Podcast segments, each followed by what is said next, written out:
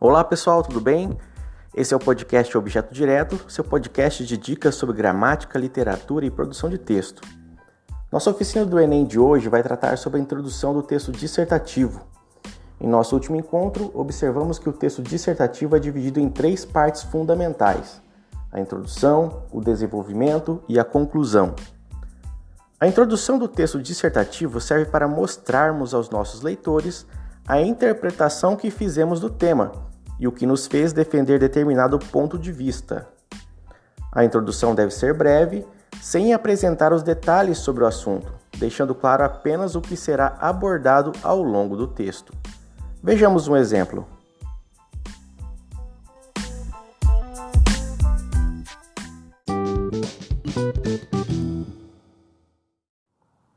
Existem dois problemas na sociedade: a vida sedentária e a fartura de alimentos. Assim como Drauzio Varela salientou, a alimentação dos brasileiros tornou-se um problema, visto que o número de obesos no Brasil só cresce. Por isso, é importante discutir essa questão para resolver o impasse gerado, seja pela mudança da vida rural para o contexto urbano, seja pela rotina intensa que gera o sedentarismo entre os indivíduos.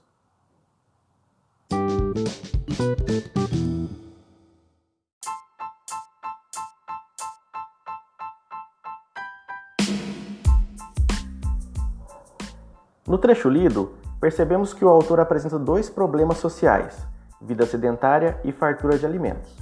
Assim, o leitor já sabe, pela introdução, o que será desenvolvido ao longo do texto. Nesse trecho, o autor também cita qual seria a importância de se discutir o assunto.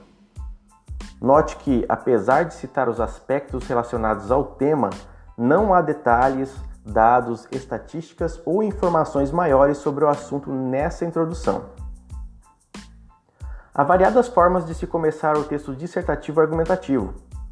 Uma das estratégias menos complicadas para começar seu texto chama-se introdução por definição.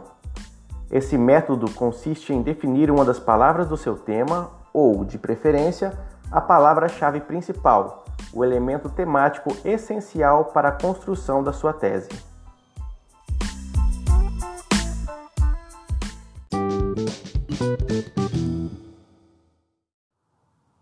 Obeso é aquele que tem excesso de gordura.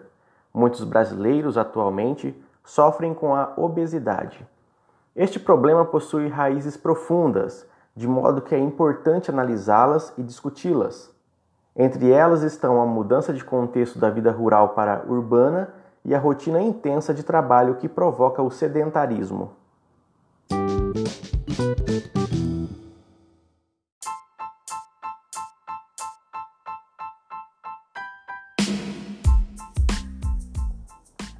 Imagine que o tema da redação anterior fosse Os males da obesidade na vida moderna.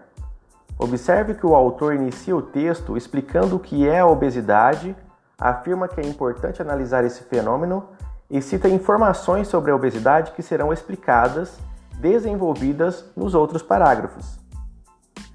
Beleza, pessoal? Esse foi nosso episódio de hoje. Deixem suas sugestões e comentários. Assim poderemos fazer um conteúdo cada vez melhor para vocês. Um grande abraço e até a próxima!